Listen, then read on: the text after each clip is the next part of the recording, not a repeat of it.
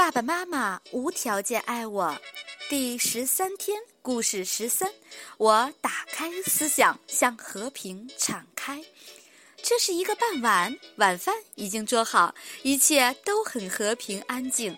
爸爸妈妈、美琳达和杰尼夫正走回起居室，这时他们听见外面传来非常巨大的碰撞声，伴随着他们的狗愤怒的咆哮。爸爸冲到外面去看发生了什么。到达现场后，他看见他们的狗把一只猫围追到一个巨大的桶里，狗在等着猫从桶里出来，这样他就可以袭击它。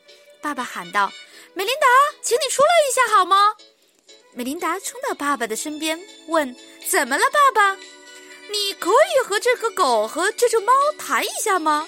他问：“他们总是打架。”看来，因为这两个，我在农场里永无宁日了。如果他们不能友好相处，他们其中的一个必须离开。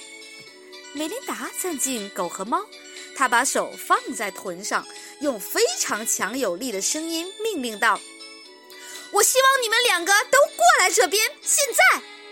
狗的尾巴夹在了腿中间，猫不好意思地从桶里向外偷看。过了一下，两个都走过来，坐在美琳达的面前。美琳达看了看他们两个，摇着头问道：“你们两个到底是怎么了？这是正确的行为吗？”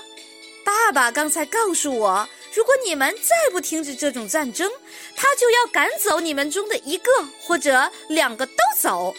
狗立即嚎叫道：“这是他的错！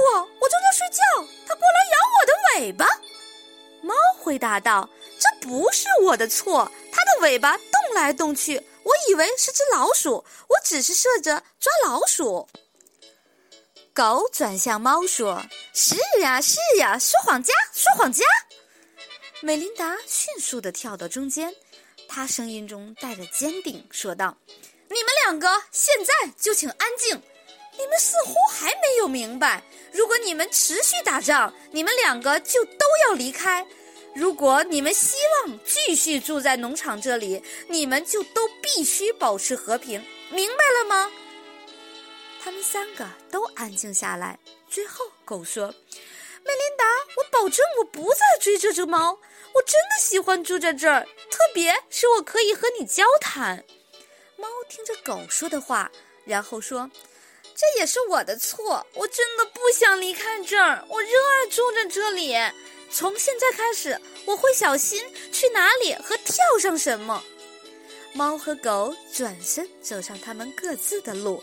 这时，他们听见美琳达说：“我希望我们再也不会有这样的谈话。”从此以后，他们在农场里都变得非常和平。